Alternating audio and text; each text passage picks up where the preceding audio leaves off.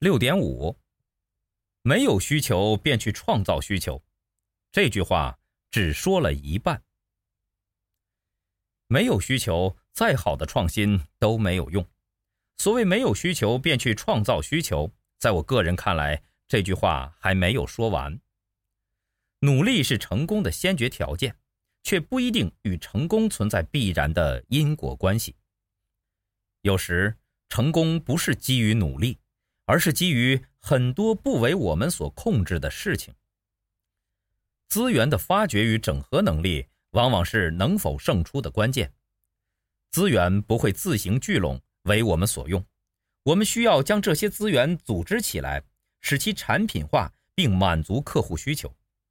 例如，电子商务平台通过营销手段为商户获取流量，通过技术手段优化从点阅到成交的体验，通过经营手段让原来的商户进行二次营销，整个过程正是一个创造需求的过程。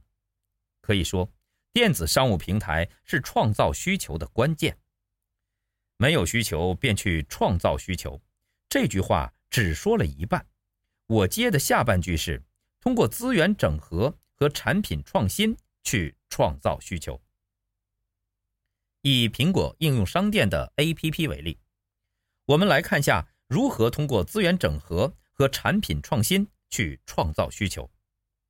苹果应用商店里的 APP 大多是其他公司基于苹果平台开发的，并不是由苹果公司自己开发的。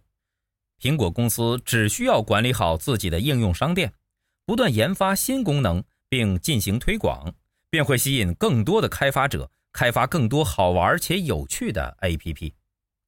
同样的，虽然苹果应用商店中的许多 APP 不是免费的，用户也会考虑购买，并且非 iPhone 用户在优质 APP 的吸引下，也可能考虑购买 iPhone。苹果公司陆续推出了智能手表、智能家居等设备，通过产品的不断创新，催生了越来越多的需求。通过资源整合和产品创新去创造需求，很多棘手的问题就迎刃而解了。